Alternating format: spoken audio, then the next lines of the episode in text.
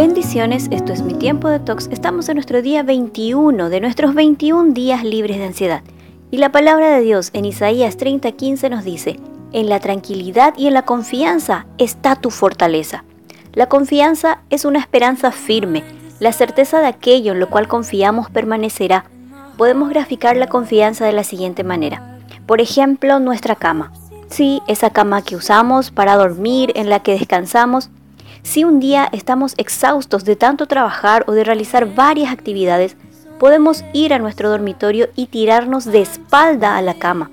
No vamos a fijarnos si ella está en el mismo lugar, no dudamos que se correrá mientras nos lanzamos, tampoco estamos verificando a cada rato si está apta o no para poder disfrutar de un sueño o un descanso.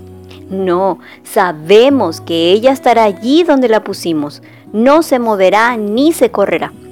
Ese es el tipo de confianza que el Señor anhela que tengas acerca de Él.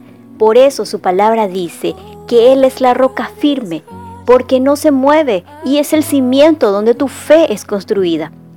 Pero para confiar en alguien necesitamos conocerlo. Por eso Efesios 5:10 nos dice, averigüen bien lo que le agrada al Señor.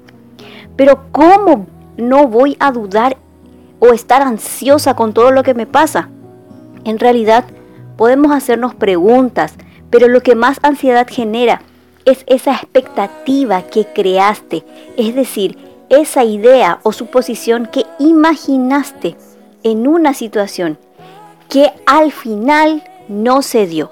Entonces, nuestro corazón late más fuerte, no podemos dormir, nuestro futuro imaginario se quebró.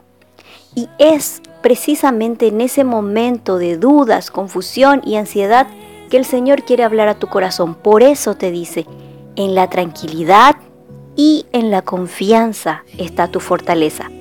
Aunque tu vida tenga que dar un giro, Dios no se mueve de tu lado y no se moverá o cambiará solo porque las situaciones en tu vida hayan cambiado. Esa es la confianza en Él, el saber que Él está ahí, te ayudará y te guía por el camino que debes seguir. Hay un futuro grandioso para tu vida de la mano de Jesús en esta vida y aún después de ella. Aunque te digan lo contrario, aunque hayas atravesado situaciones que te tumbaron, aún cuando el temor te rodee, hay dos días en la semana que ya no deben preocuparte. El ayer, con los errores y las victorias ya pasó. Y el mañana, porque no te pertenece y traerá con él su propio afán.